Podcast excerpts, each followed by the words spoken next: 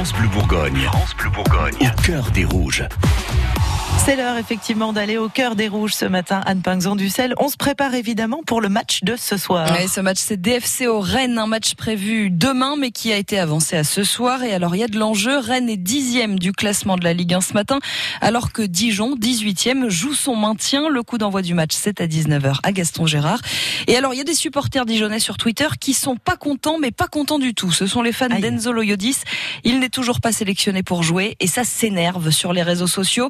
Même avec trois absents, il trouve le moyen de ne pas le convoquer, écrit euh, Jay-Z, pas le chanteur, mais un, fan du DFCO.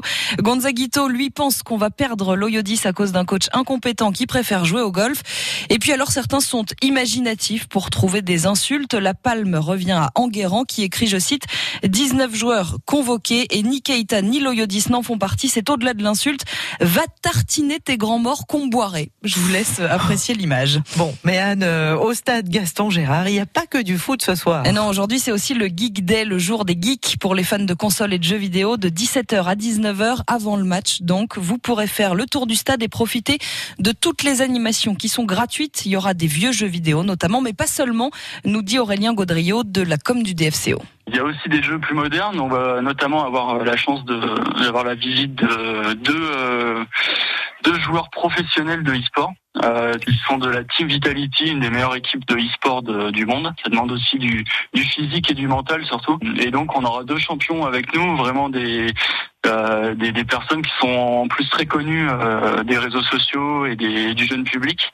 Euh, généralement, donc euh, notamment un qui s'appelle Broken, c'est son surnom.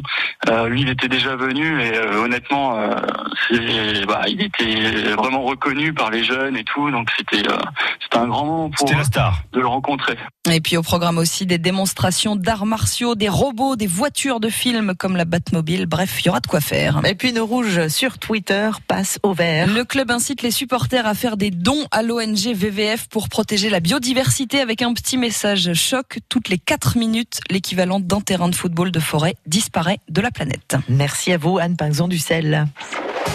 Suivez au cœur des rouges sur FranceBleu.fr. FranceBleu.fr.